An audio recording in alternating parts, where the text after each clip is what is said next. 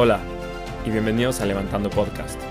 Yo soy Fran García y platico con los mejores inversionistas de Venture Capital en Latinoamérica para aprender de las mentes más brillantes de la región y poder entender cómo lograron levantar sus fondos. A través de conversaciones, los inversionistas compartirán sus principales aprendizajes dentro de la industria de Venture Capital. En el episodio de hoy, Carlos Ochoa, Managing Partner de Alpha Impact 8, nos cuenta cómo nace el fondo de Venture Capital que invierte en Estados Unidos y en América Latina. SoftBank, la segunda generación de emprendedores en México, la mayor profesionalización que hay en los LPs de Estados Unidos. También platicamos sobre la diversidad en México y en Estados Unidos. Además, platicamos que a los LPs en Estados Unidos no les importa mucho América Latina. Una de las formas en la que los fondos de Venture Capital apoyan a las startups de su portafolio es a través de alianzas. Y una de las alianzas que me ha funcionado de maravilla es con Amazon Web Services. Gracias a las alianzas que tiene AWS for Startups con otros fondos de Venture Capital en Latinoamérica, he podido ayudar a las startups de mi portafolio con créditos de hasta 100 mil dólares. Si eres un VC y no tienes este beneficio, te estás perdiendo de mucho. Hola Carlos, bienvenido al podcast. Hola Fran, qué gusto. El gusto es mío. Siempre me gusta empezar con un poco de contexto. ¿Cómo nace Alpha Impact 8? Pues te, voy a contar un poco de mi historia. Eh, yo soy un emprendedor serial. En, cuando tenía 19 años en la universidad, en el ITAM, empecé mi primera empresa. Y pues en una época en donde no había venture capital y no existía nada de lo que vemos hoy, eso claramente no ayudó a, bueno, no tiene que ver con eso, pero nuestra empresa fue un fracaso. Felizmente, la siguiente empresa nos fue mucho mejor. En la siguiente empresa que hicimos se volvió una de las más importantes de seguridad informática de, pues, de México y de América Latina. Eh, esa la compró Q Network, se llamaba Smart Security Services. Y a la par de, de, esta de seguridad, hicimos un sistema de prevención de fraudes de tarjeta de crédito, que fue la que me llevó a San Francisco.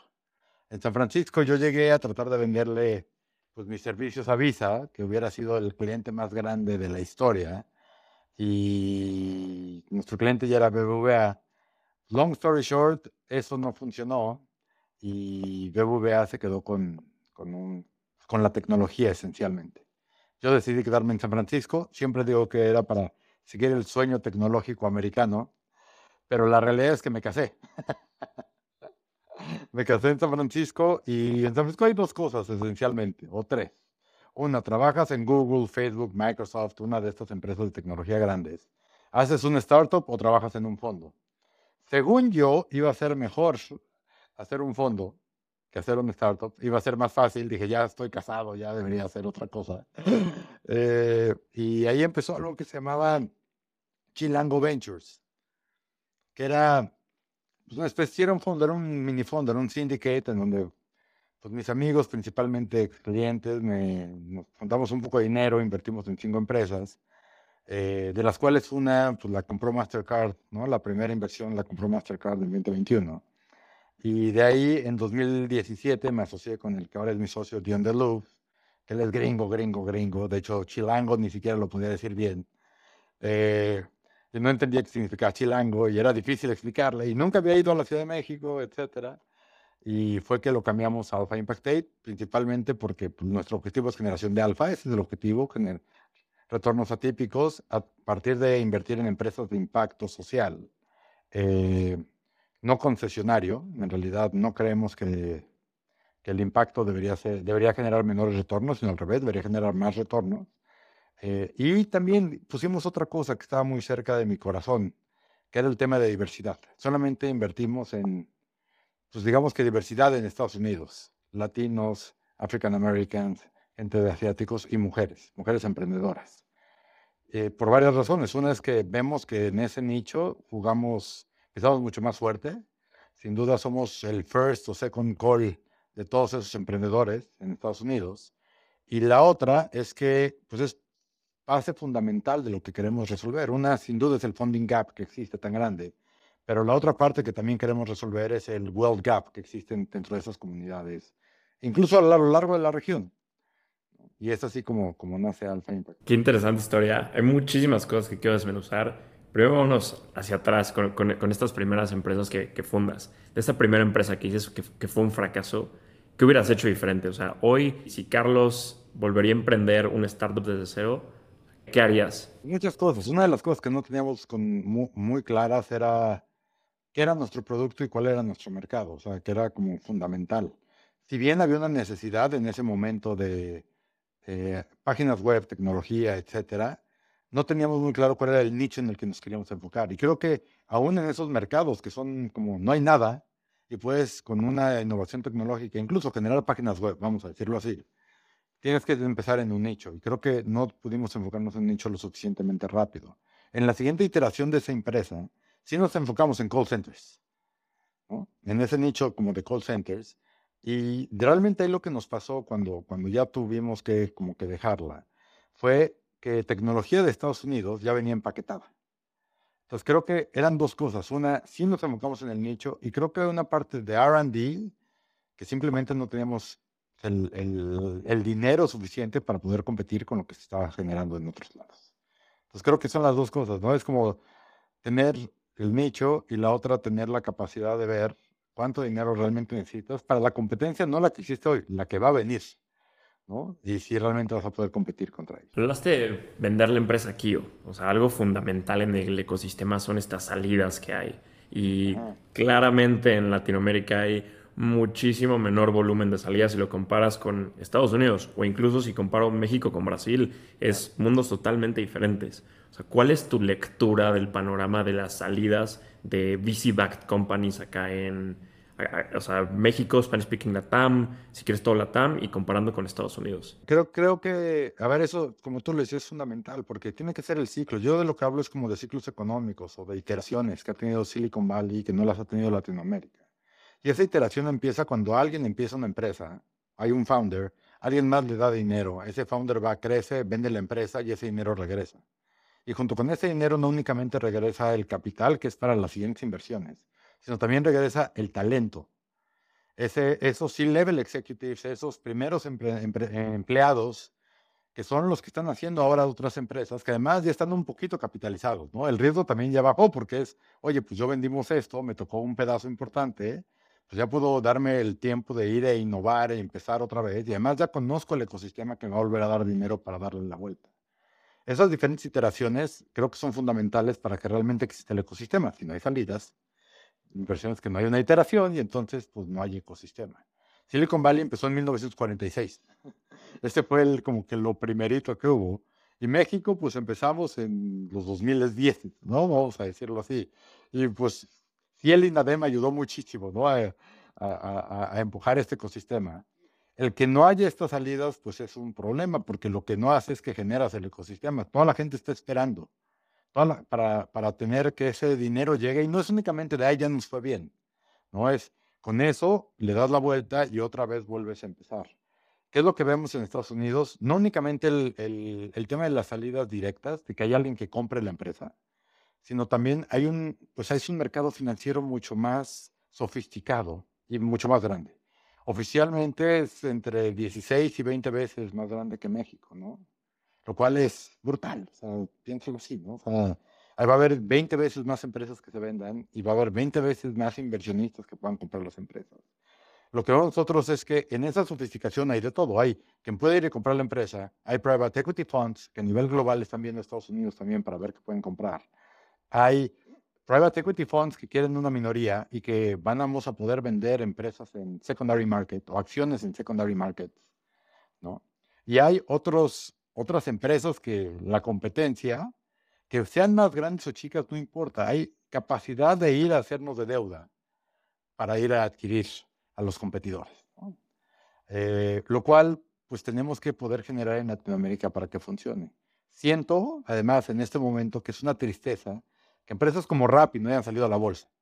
¿no? O sea, creo que Nubank llegó y apenas y ay, lo logró, y ya. Pero fue así como safe, ¿no? Y, el resto que estaban como en el pipeline de poder salir a la bolsa, pues es un desastre, porque hoy no hay esa capitalización y eso no les permite volver a empezar a otros nuevos emprendedores. Y, y, lo que vemos hoy en Latinoamérica, e incluso aquí también en Estados Unidos, ¿no? que está muy constrained como, como el, el capital, ¿no? el, el cash, es pues no puedo poder invertir, no puedo invertir otra vez porque estoy esperando que esa salga. Yo ya les di dinero a esta y a, todas, ¿no? A todos los brandings, ¿no? A, a Rappi, a Kavak, etcétera, ¿no? Ya todos ustedes tienen mi dinero, pero estoy esperando que salgan para poder volver a invertir. Y, y, el timing del mercado no ayudó nada en Latinoamérica. ¿Cómo va a ser el éxito de estos Rappi, Kavak, Bitso, Confío, Clip? ¿Cómo va a ser el éxito? Si, si, tuvieras que predecir. Mira, también creo que hubo un problema. Creo que también SoftBank es como una espada de dos filos, ¿no? SoftBank llegó y les puso un montón de dinero, les dijo, y vale tanto. Ya eres un unicornio, ¿no? cuando, cuando le prometiste a, los LPs que vas a traer toda la innovación del mundo, pues todos tienen que ser unicornios, no, no puedes invertir, ¿no? Eso fue lo que hizo SoftBank. Y lo que sí hizo fue pues inflar estas valuaciones a pesar de que no tenías ese revenue o que no tenías estos fundamentales que te permitieran llegar a esas valuaciones. Lo cual pues estuvo increíble, ¿no? Recibiste un montón de dinero y te pusiste a trabajar, pero pues el mercado no te da todavía para poder llegar a esas valuaciones. Y ya no existe SoftBank, ¿no? Como, como fondo de venture. ¿Quién más te va a dar ese cash para la siguiente ronda o para una salida? ¿Quién te va a comprar? Y ese es uno de los problemas. La única opción para los Rappi, al igual que era para los Uber, ¿no? es salir a la bolsa. Y el mercado en general de la bolsa o los IPOs están a la baja, lo cual pues no es el mejor timing, pero esa es la única opción porque ya tienen ese tamaño tan grande que tienen que salir a la bolsa, no, no hay otra opción. Eh, también creo que los fondos de, capital privado, estos de private equity, que te pueden sacar ¿no? para hacer alguna, eh, algún, algún buyout strategy con la región, pues ahorita están esperando porque están seguros que las empresas valen mucho menos. E, eso lo he platicado, eh, alguna, una de nuestras empresas, estuvimos platicando con un, con un fondo de capital privado de, de, UK y pues me decían, oye, ¿cómo va la TAM? ¿No? ¿Y por qué tan caro? ¿No? Con los fundamentales no nos dan, ¿no? O sea, ¿por qué tan caro? ¿Y qué pasó? ¿No? Y, y me platicaban ellos, sí escucharon de Rappi, de Kavak, de, ¿no? Sea, se han escuchado de estas empresas, pero dice, ¿por qué tan caro? ¿No? Eso es generalmente lo que, lo que me... Es, it's too rich, ese es el término, ¿no? Y es, pues, los fundamentales no dan todavía, ¿no? Y tiene que crecer mucho más el mercado para que den. Entonces, tienen que salir a la bolsa, tienen que salir a la bolsa. En este mismo tema de por qué tan caro, eh, lo, he platicado con muchos inversionistas, ya sea México, Latam, eh, Estados Unidos y algunos que hacen también sudeste asiático, como que las valuaciones, y, no me voy a los stages de, de, de los grandes, sino un pre-seed, un seed en México o en Latam, si lo comparo con otros mercados emergentes, es mucho más caro. Ahí, desde, desde, tu perspectiva, ¿cómo has visto estas valuaciones pre-seed seed Estados Unidos versus la TAM? Creo que en, en, en, esto, o sea, ha habido, a ver, hablemos pre-2021 y post-2021, ¿no? O sea, o, o, posguerra de Ucrania y Rusia y preguerra de Ucrania y Rusia. En el pre, pues había una inflación gigante. Yo te podría decir que llegaban empresas que me decían, este, pues no tengo nada, tengo esencialmente un PowerPoint o un mockup y mi evaluación son 50 millones porque mañana lo voy a presentar al World Economic Forum. ¿No? Así. Y tenían un mockup. Y creo que, pues, digamos que, que, con todo el tema económico en donde hay, hay un constraint de cash y no hay liquidez en este momento, lo que ha pasado es que la gente no únicamente ha guardado su dinero, sino ha sido como mucho más consciente en dónde va a invertir que tenga como estos fundamentales que, puedan, que, puedan, que puedan crecer. En early stages creo que se ha mantenido todavía, porque sigue siendo muy difícil valorar una empresa. O sea, si tienes 50 mil dólares de ventas y llevas un año y medio no importa cuántas ventas tengas, ¿no? Esencialmente es la capacidad del mercado y la capacidad de los founders de hacer que pase. En, en digamos que vamos a, vamos a Series ahí, ahí, ahí ha bajado. Y consistentemente México ha mantenido ese mismo valor. Y creo que ha mantenido ese mismo valor eh, por dos razones. Una es porque, pues, esta promesa de que iban a crecer las empresas, sí crecieron, ¿no? Entonces, como que hay este brand de que hoy sí generó y el ecosistema lo ha adoptado. Y, y hemos generado esta infraestructura, principalmente en el sector financiero, ¿no? Esta infraestructura de fintech que, que, está atendiendo un mercado que estaba totalmente desatendido, lo cual ha permitido que se mantengan. Yo lo que he visto es que las valuaciones de México siguen igual que hace cinco años o tres años. Las de Estados Unidos han bajado un poquito, ¿no? Y en el resto, Se depende, ¿no? O sea, sí, es, Singapur es mucho más caro solo porque Singapur hay más dinero. Pero creo que México es porque sí ha logrado generar el crecimiento y hay este mercado. Lo que sí vemos aquí, cada vez que hablo con alguien, ¿no? De, de otro fondo que está tratando de ver la TAM, vamos a decirlo así, ¿no? Pero que nunca lo ha visto y que no entiende y que ha leído algo y que alguna de sus empresas quiere ir ahora a México porque hay un mercado interesante, ¿no? Vamos a decirlo así. Eh, de lo, que, de lo que generalmente me hablan es de estos 500 millones de personas que no tienen servicios financieros. Entonces, esa es la oportunidad. Y todo el mundo ve esa oportunidad y todo el mundo quiere poder jugar. Claro, la gente, lo que no entiende la gente en Estados Unidos o lo que no entienden los inversionistas y generalmente pues, la gente de Estados Unidos es que si es oportunidades en toda la región, ¿no? en Latinoamérica, y son muchísimos países e incluso con idiomas diferentes, en algunos de los casos.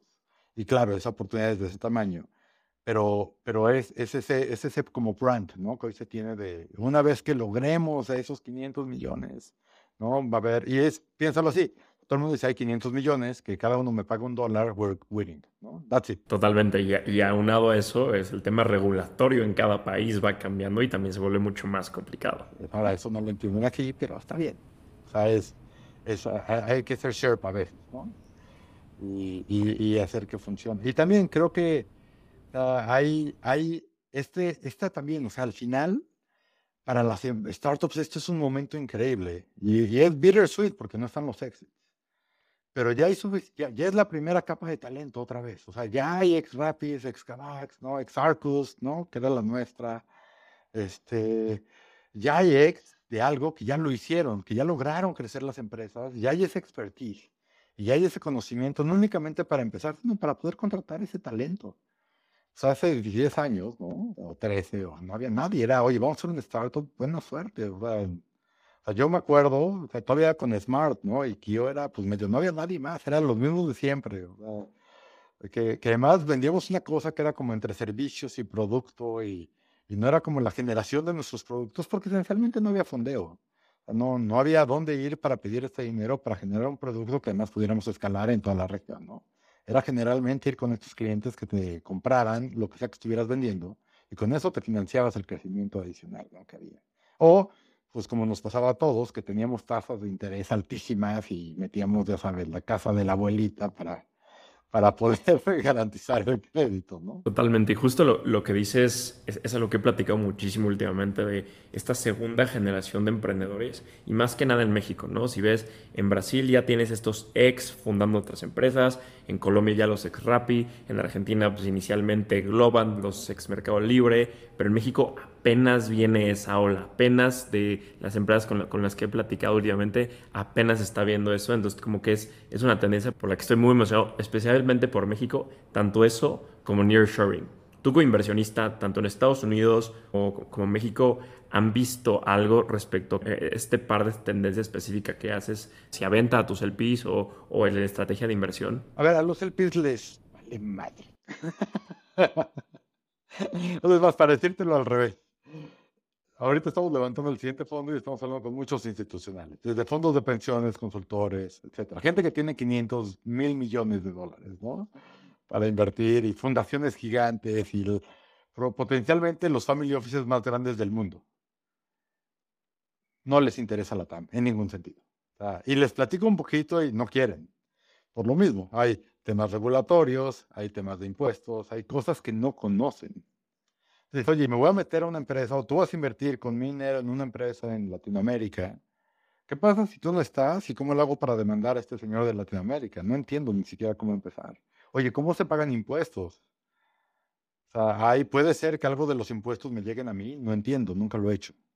¿No? Y México es súper fácil, ¿no? México creo que los tratados de libre comercio pues han ayudado mucho, pero aún así no hay interés, ¿no? O sea, y lo que normalmente se hace es que, que, nosotros también lo tenemos, es como un vehículo especial para la gente que quiera hacer cosas hacia Latinoamérica. Y que generalmente es gente que ya hace negocios en Latinoamérica. ¿no? O sea, es alguien que ya lo está viviendo, es alguien que ya lo hizo. Pero además, pues, esa pregunta es súper interesante porque en este ciclo de ir a levantar, yo estoy como pushing. Nearshoring, vean el peso cómo va, ¿no? Es así de, vean qué padre está, ¿no? Está increíble y es la segunda generación y ya tenemos el ecosistema y ¿no? Y la Ciudad de México es un hub para además Colombia y, sabes, España, etcétera. No hay interés. O sea, creo que no hay interés y es, you don't know what you don't see, esencialmente. Entonces, cosas, hay cosas que hago. El próximo año vamos a tener un evento donde voy a traer fondos de pensiones de Estados Unidos a México a que vean que hay, a que vean que la Ciudad de México no es la playa y no es Cancún, ¿no? O sea, sí es un hub de, de innovación, de tecnología, de finanzas importantísimo y que está creciendo la, más rápido que cualquier otro hub en, prácticamente el mundo, ¿no? ¿Qué tan diferente es el ecosistema del BIS US versus la TAM. supongo que abismal y de, mis experiencias, pero tú de primera mano que estás haciendo fundraising en Estados Unidos, supongo que también en Latinoamérica, tanto a nivel sofisticación del LP, AUM igual, abismal la diferencia, pero ¿cuáles han sido como estos principales, ya sea tanto retos como aprendizajes y cómo contrastas este par de ecosistemas a nivel LP? En Estados Unidos es totalmente más profesional, o sea, es un tema profesional. Si tú vas con un family office, realmente no hablas con la persona, el, el, dueño del dinero. ¿no? Hablas con una estructura que tiene, que es la estructura que es la que reinvierte. Y es potencial. Y además, hay family offices que tienen 300 millones y esa estructura solamente para la familia. Y hay family offices que tienen 2 billion o 3 billion y es una estructura para tres o cuatro familias, ¿no? Esencialmente. Y las familias nunca las conoces, no sabes quiénes son, no es relevante. Medio tratas de encontrar, pero no es relevante. El family office o la estructura es la que hace todo el trabajo para decidir si es una inversión o una inversión. De repente en impacto es como, ah, esto está cerca del dueño del dinero, ¿no? En diversidad. Entonces ahí puedes tal vez platicar con ellos, pero así es. Eh, y el restante, o sea, desde los bancos hasta los fondos de pensiones, fundaciones, endowments, etcétera, pues ahí es totalmente profesional. O sea, y también o sea, el inversionista, el high net worth, vamos a decirlo así, no el ultra high net worth, el high net worth individual, ¿no? con el que puedes ir a levantar capital, él sí te puede escribir un cheque de 250 mil dólares cualquier día, ¿no? sin que sea un family office, sin que sea una de las personas más ricas, sin que, ¿no? simplemente tiene que ser eh, que a él le guste lo que estés haciendo. Entonces, como que esos cheques chiquitos, ¿no? Son parte de los high net worth, todo lo demás es un tema profesional y que además tiene un ciclo de ventas estilo como enterprise sales. O sea, empiezas, además, de todos modos tienes que generar la relación y, es, y en mi caso es más difícil. Digo, si voy al ITAM, pues puedo hablar con gente del ITAM. Es más fácil aquí, tendría que haber ido a Harvard para poder hablar con la gente de Harvard, que, es lo que, está, que son los gatekeepers, ¿no? Como de ese dinero, esencialmente. Entonces, vas, te vuelves como parte, tienes que ser parte de esa relación y después de varios ciclos juntas, vernos en diferentes lugares, es que puedes empezar realmente a platicar de, a ver, vamos a revisar tu location, a ver si realmente funciona. Vamos a ver quién eres, primero quiero saber quién eres, a ver si funciona. En la TAM, en, mi experiencia es que pues no está así de profesionalizado, ¿no? Y generalmente acabas hablando con el dueño del dinero, con alguno de los de las personas dentro de la familia, ¿no? También en la TAM hay mucho más dinero del tema del gobierno. O sea, hay mucho más apoyo del gobierno generalmente. Y hay como estas estructuras desde NAFIN, Fondo de Fondos, Corfo, ¿no? Eh, Bancolombia, etcétera, que, que están ahí como, como disponibles, vamos a decirlo así, para que tú puedas ir y tratar de obtener algo de capital. Aquí esto, esto en realidad no existe como parte del gobierno. De repente algunos estados, sobre todo para el tema de diversidad, es que levantan la mano y dicen, oye, yo te puedo dar dinero para tus fondos inviertes en latinos y black Americans de esta región de Estados Unidos, por ejemplo. De repente, pero no es algo que sea tan común. Eh, y creo que la tercera diferencia es el tamaño de los tickets, ¿no? O sea, sin duda. O sea, sin duda, eh, yo te puedo decir que en el primer fondo, ¿no? Estábamos levantando y todo lo, toda la gente me decía, you're too small for me. ¿No? Y yo decía, oye, quiero levantar 20 millones, you're too small. pero además no importaba, eran family office que tenían 100 millones, 500 millones, 300. Eh, o, o, entonces, que bien se podía con los high net worths que decían, ah, mira, esto está interesante, te doy 250, ¿no? Pero alguien decía, lo mínimo que te quiero dar son 5 millones. Para lo mínimo, ¿no? Eso es como mi ticket mínimo que te quiero dar son 5 millones. Para entonces eh, poder empezar, pero tengo que ser menos del 10% de tu fondo. Y es más, me gustaría ser menos del 5% de tu fondo. Es como que esencialmente todo el mercado empieza en 100 millones, ¿no? así es. ¿Cuál fue tu principal error al levantar el primer fondo de, de Alfa? No, bueno. A ver, una de las cosas que yo no sabía es lo difícil que iba a ser, ¿no? Entonces, como que no estaba preparado por the fight. O cuando hice la segunda empresa, I was ready for the fight. Ya sabía que iba a ser horrible, que iban a ser 5 de las mañanas todo el tiempo, que nos íbamos a meter en 3.000 problemas, que contratar iba a ser súper importante. Aquí, you don't know what you don't know, ¿no? Creo que, creo que ahí está. Y también era muy complicado para mí porque a pesar de que conocía algunas de las personas que estaban en México y habían levantado dinero o cosas así, los conocía, no, no, no era tan cercano. Yo estaba empezando y ellos ya habían empezado uno o dos años antes.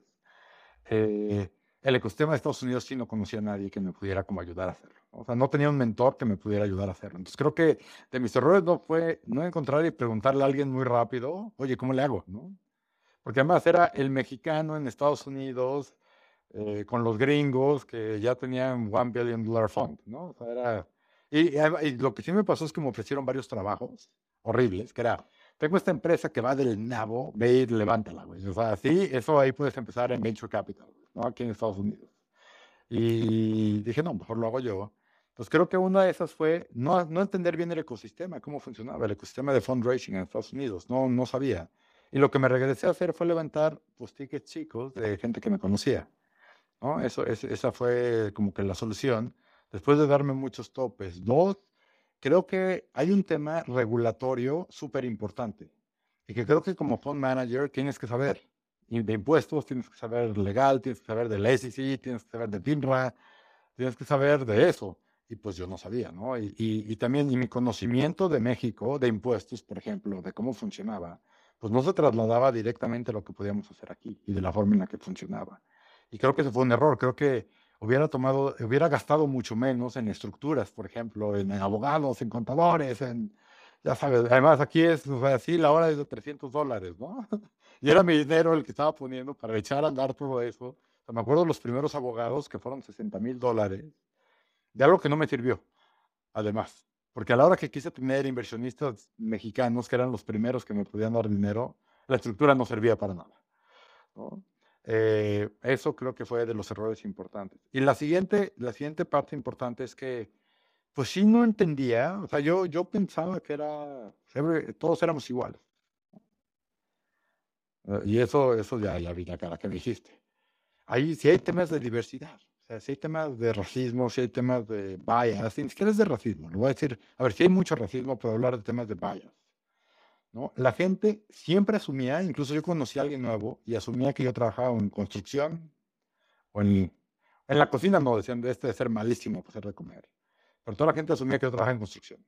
Nunca habían conocido un, un inversionista mexicano. ¿No? Nunca. Nunca habían conocido a un founder mexicano. Nunca.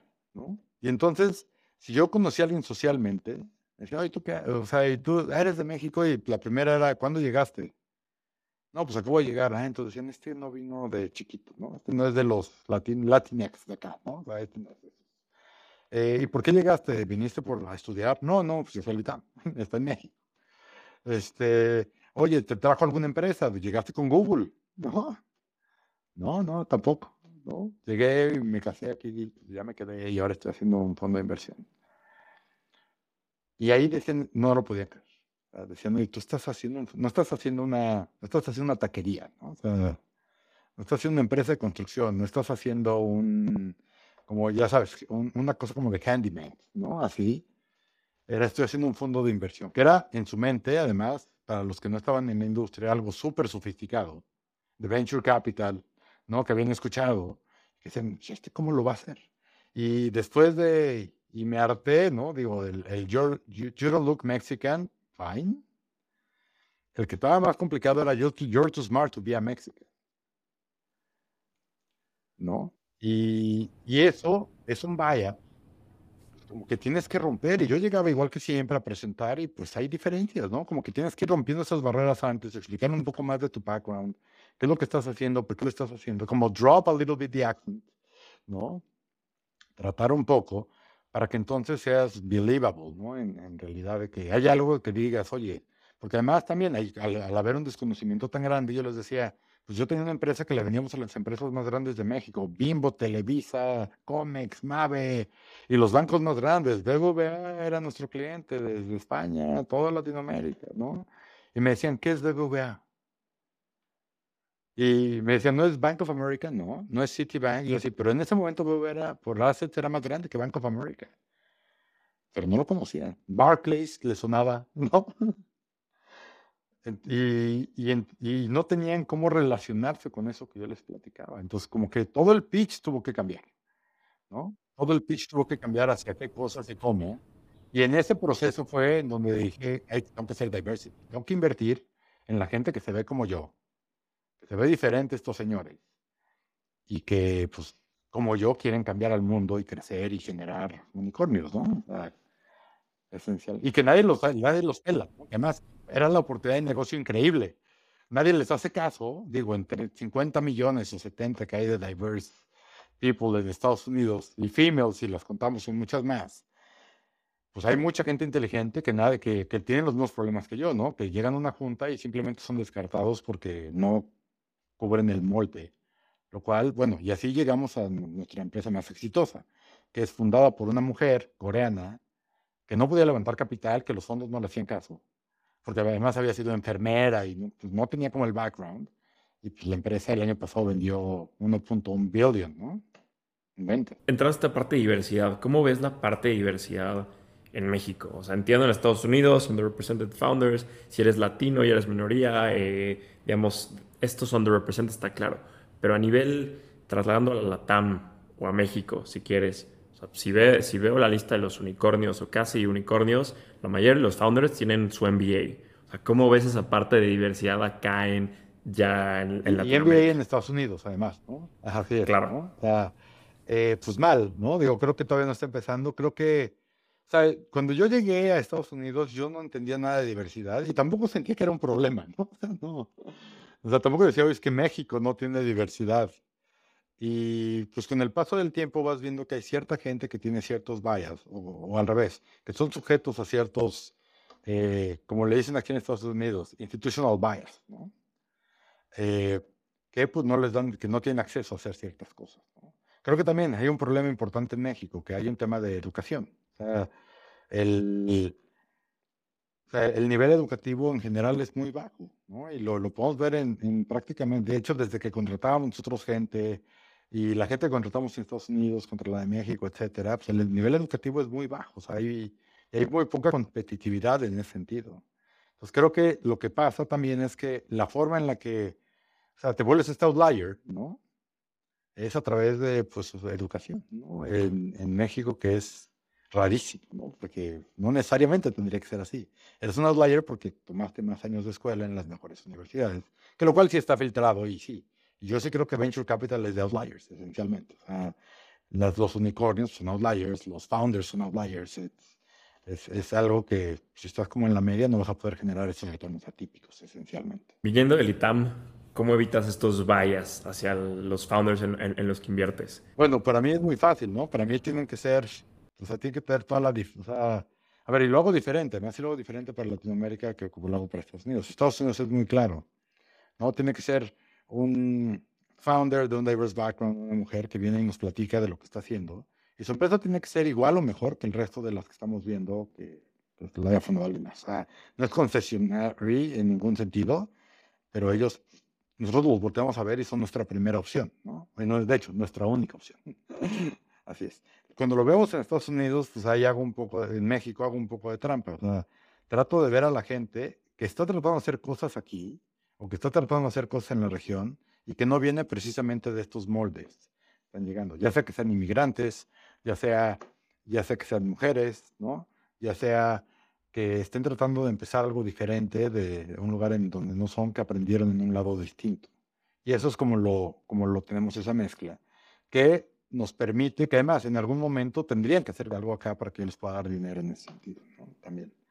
Y pues a ver, tenemos alguno uno en común, ¿no? Tenemos a Ignacio, que, pues, que él habla argentino.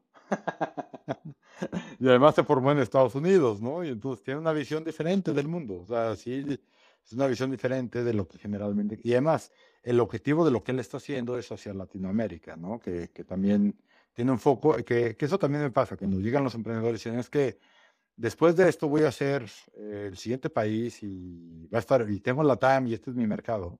Mi pregunta es, ¿cuánto has ido a Colombia, a Buenos Aires, a Bogotá, a Santiago, a Lima. ¿Qué conoces y cuándo, cuándo has ido y cómo lo has hecho? ¿Cómo lo vas a hacer? Eh, y pues cuando hay una respuesta mucho más clara, mucho mejor, pues es cuando podemos empezar a platicar con ellos en realidad. Cuando es, ay, es que pues, me voy, empiezo en México y luego me voy a Colombia. ¿Cómo y por qué, no? ¿Y qué sabes de Colombia? ¿Y con quién? ¿Y con, ¿Conoces a alguien en Colombia? ¿Has ido alguna vez? ¿Entiendes de lo que estás hablando? No es lo mismo.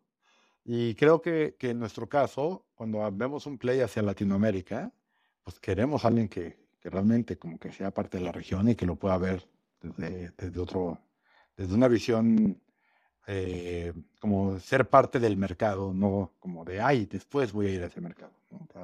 ¿no? y regresas a lo mismo que hablamos al principio de, sí, la tabla es como un todo, es 650 millones de habitantes, un PIB de casi 6 trillion, pero individualmente hay sus complejidades, idiosincrasia y diferencia, lo que decías también, idiomas. Entonces sí, como cuando se de la TAM hacia afuera, ay sí, la TAM ahorita está súper hot, pero a nivel país hay, muchas diferencias, complejidades que llegan a cambiar todo. o sea, oye, te vas a ir a vivir a Bogotá, ¿no? para hacer que pase. ¿Quién lo va a hacer allá por ti, no? O ¿cómo? Y creo que cuando tenemos una respuesta interesante es cuando podemos empezar a revisar y, y es cuando va. Y tenemos otra empresa en México que es de los tres. ¿No? Ah, que también es totalmente diferente. Digo, aquí te puedo decir que mis vecinos son de la India y tengo muchos amigos de la India. En México no conocía a uno solo. Y lo cual, pues también hace que, hace que tomes decisiones diferentes. Que eso sí es increíble. Y hoy tenemos todos los números de diversidad en Estados Unidos. Digo, no tenemos números de diversidad en México. Pero todos los números de diversidad en Estados Unidos, en la diversidad es top performing in every asset class. Y, es pues, simplemente más ideas, mejores ideas diferentes y encontrar el camino ¿no? y la mejor solución. Y creo que es eso. O sea, los números de aquí en cada clase es outperforming a sus peers. Desde que lo ves en empresas que tienen el board, el board member, los board members son diverse, están out, uh, outperforming a, sus peers. Eh, empresas que salen a la bolsa, empresas de startups, este, crédito, en donde tú veas diversidad está outperforming y aún así tiene menos del 1%. ¿no? total, total. Carlos, llegamos a la parte final de la entrevista. Te voy a hacer unas últimas preguntas donde te pido que la respuesta sea lo más breve posible. Preparado. ¿Preparado?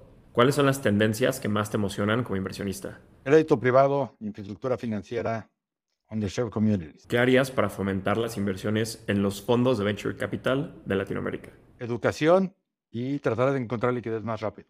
¿Qué consejo le darías a un first time fund manager? Don't do it. Buckle up porque va a estar durísimo. Por último, ¿cómo ves a Alpha Impact 8 dentro de cinco años? Pues mi objetivo siempre ha sido crear una plataforma de inversión que se la pueda dejar a mis hijos, a mi hijo.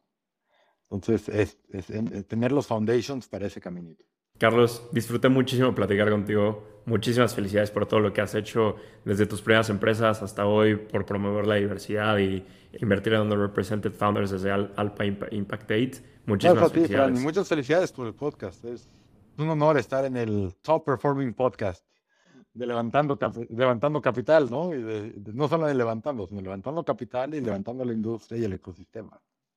Este fue un episodio más de Levantando Podcast. Si te gustó, no dudes en recomendarlo. Para más contenido, nos puedes seguir en Instagram, Twitter y LinkedIn como Levantando Podcast.